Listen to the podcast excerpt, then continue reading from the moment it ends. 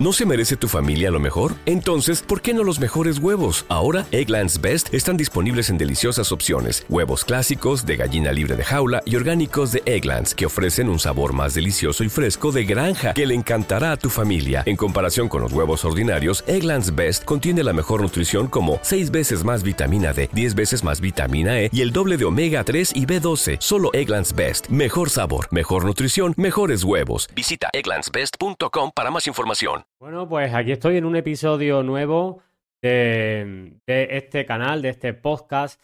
Y la verdad que estos últimos días he estado ausente, no he podido publicar lo que me hubiese gustado. Eh, nada, he estado muy ocupado con una promo que he estado haciendo con una formación nueva en mi lista y diversas cosas. Así que nada, pues no ha habido tiempo. Podría inventarme alguna excusa que sonara mejor y tal y para hacerme aquí el interesante, pero bueno, esa es la verdad. Pero, eso sí, me he reservado para el tema de hoy una historia mm, de estas que me encantan porque son historias reales, eh, de las cuales incluso se han llevado a, la gran pantalla y, son esas historias que, nos dejan una gran reflexión, un gran aprendizaje Em, no solamente a nivel vital, sino en lo que nos interesa aquí a nosotros, que es en el tema de las ventas. Así que espero que este episodio te aporte una visión diferente de cómo tienes que enfocar tu publicidad, tu mensaje, tu marketing en general.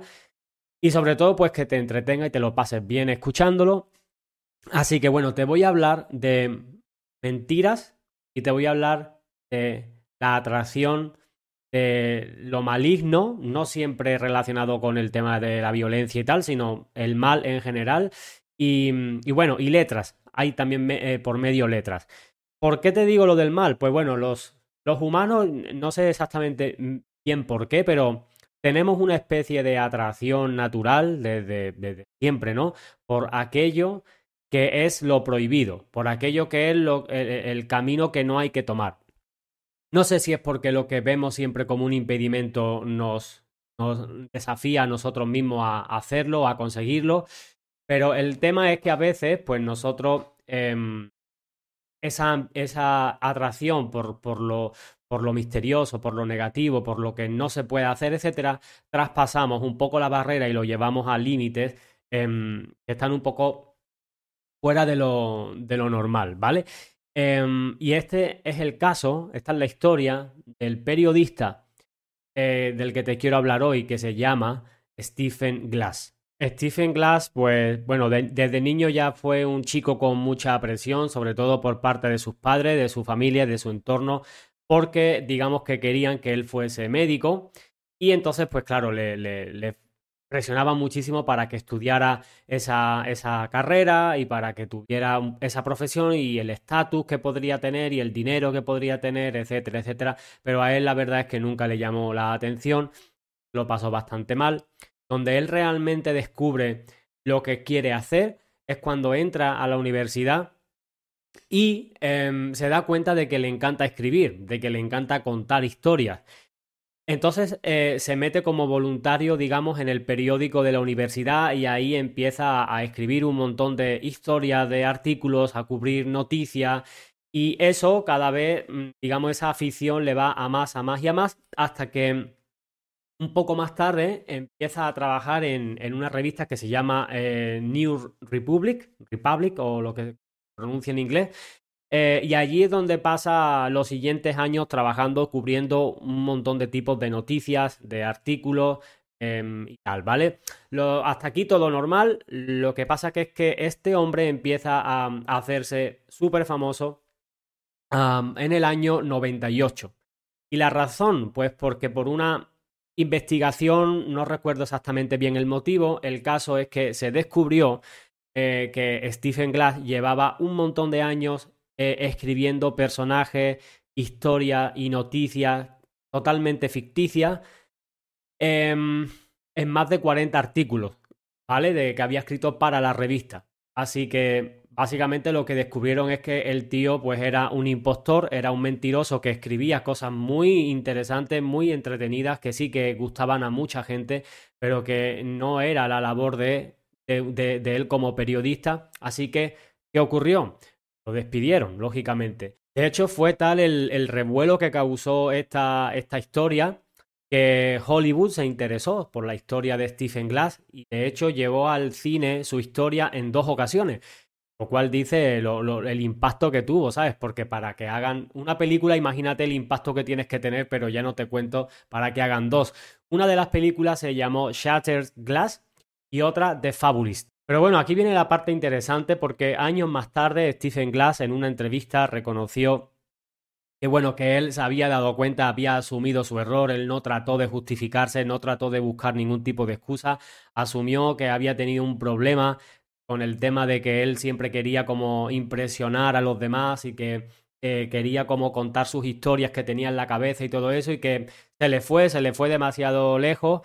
Em, y bueno, reconoció que estuvo yendo a terapia para no volverlo a hacer. Y bueno, de hecho, la, verdad es que sí que rectificó y pudo de alguna manera compensar lo que había hecho porque devolvió eh, 200 mil dólares que había ganado durante esos años entre sueldos, tarifas, Em, eh, intereses, digamos, de todos los artículos que había escrito, etc. Y bueno, es interesante la conclusión a la que llegó Stephen Glass, porque creo que todos nos podemos sentir un poco identificados en su historia.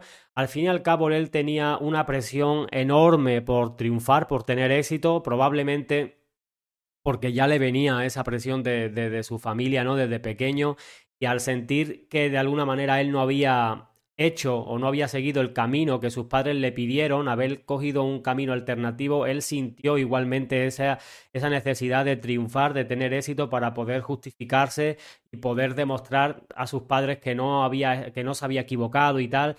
Bueno, pues él de alguna manera decía que las historias reales, las noticias reales que tenía que cubrir, solamente le generaban más ansiedad por tener ese éxito y que al final inventarse esas historias fue como un escape mental para poder em, hablar de lo que a él le gustaba, pues de una manera tranquila, de una manera libre, sin, sin esa presión, ¿no? Si nos vamos al, al, ámbito de los negocios, del emprendimiento, de las ventas, ¿cuántos y cuántos y cuántos negocios em, están tratando de éticamente crecer y vender y generar más ventas, más beneficios, tener más clientes, tener más libertad, vivir más cómodo, tener una mejor calidad de vida, etcétera, pero lo están tratando de hacer buscando quizá pues esa parte un poco eh, maligna o buscando eh, a ver qué trampa o a ver qué truco o a ver qué atajo puedo, puedo coger para acelerar el camino, para trabajar menos, para que me cueste menos esfuerzo, eh, para hacerlo más rápido que,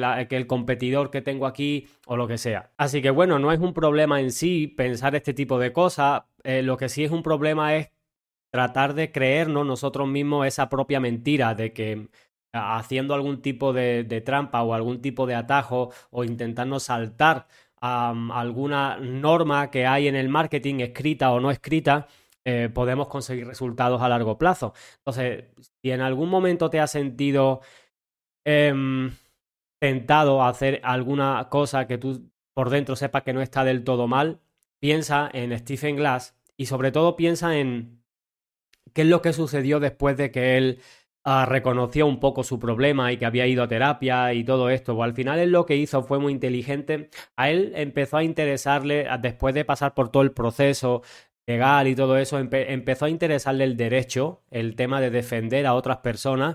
así que bueno, él terminó trabajando en una empresa de seguro eh, y terminó defendiendo em, o cubriendo Em, digamos, eh, casos con, con, clientes que tenían temas de lesiones por, por accidentes, por, por, todo esto. Y bueno, descubrió que se le daba bastante bien, le encantaba defender a ese tipo de, de, paciente, iba a decir, de cliente. Y lo cierto es que él les conseguía ganar, les conseguía mucho dinero, digamos, ¿eh? en cuanto a indemnizaciones y tal a sus clientes, con lo cual cada vez se volvió más bueno en eso.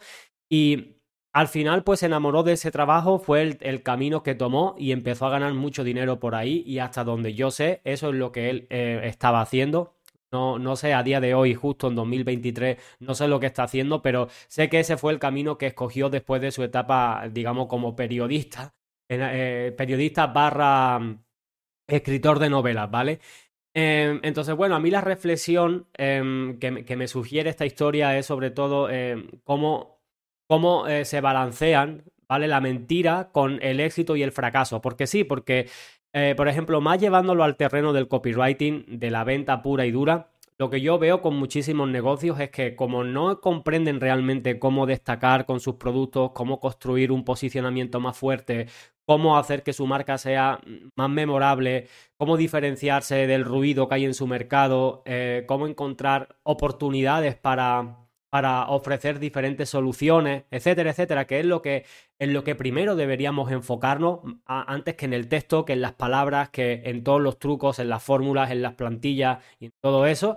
Debería ser la parte más eh, estratégica, más conceptual que hay detrás, los cimientos. Y como muchas personas fallan ahí y no tienen realmente claro cómo hacer eso, recurren a, lo fácil, ¿no? A buscar el, o bien la trampa, como decía hace un momento, o bien también la, pues, ¿cómo iba a decir? La, la mentira.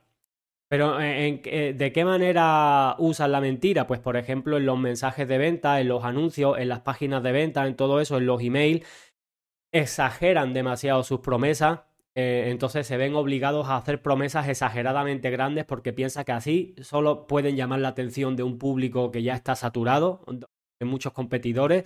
Y bueno, pues al final lo que termina pasando es que eh, e, e, esa, esa pequeña mentira que piensan que quizás no es muy peligrosa, comienza a jugar en su contra, porque cuando las personas Cuanto más saturado está un mercado y cuanto más grande quieras hacer tu promesa, cuanto más increíble, cuanto más alucinante quieras hacer tu promesa, lo que sucede es lo contrario. La persona cada vez se cree menos ese tipo de promesas, con lo cual produce el efecto contrario.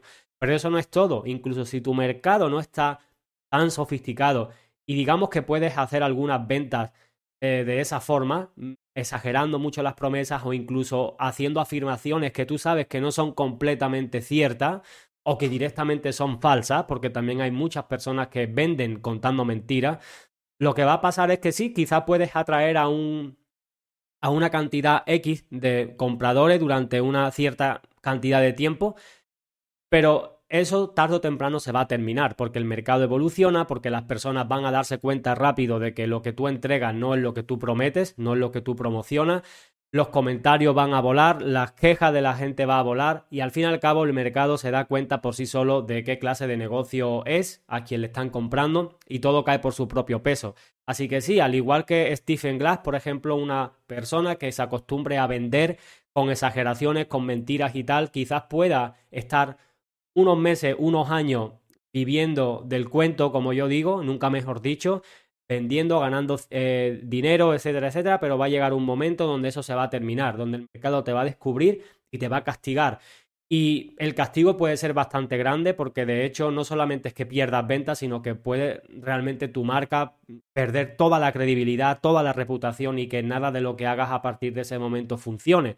Así que mi invitación, mi reflexión contigo es más que nada para que pienses en cómo puedes realmente aprovechar la verdad de lo que tú vendes, de lo que tú haces y hacerla lo más atractiva posible. Y si no sabes realmente cómo utilizar la verdad para hacer mejores emails, para hacer mejor copy, para hacer una mejor publicidad, y si quieres saber realmente cómo no complicarte la vida a la hora de escribir email de venta y simplemente hablar de tus propias ideas y ser tú mismo y que la gente te pueda comprar por quién eres y no porque te tengas que comparar con ninguna competencia ni por ni por bajar tus precios, ni por hacer descuentos, ni nada de eso, te invito a que te unas a mi newsletter.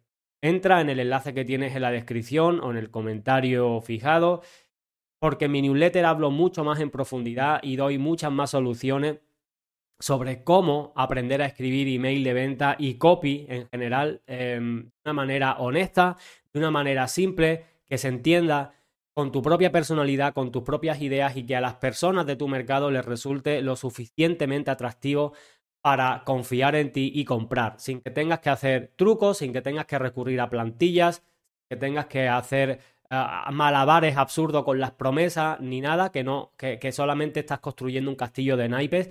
Así que nada, te dejo el enlace abajo para que tengas eh, un poquito más de información sobre lo que hago. Si te interesa bien, si no, pues también nos veremos igualmente en el episodio que, suba. Y nada, oye, si te gustó esta historia, te pido también un like, que te suscribas para que, bueno, pues los contenidos sigan llegando a más gente y pueda seguir creciendo paso a paso. Y nada, pues te mando un saludo, espero que estés teniendo un gran día y nos vemos en el siguiente. Chao.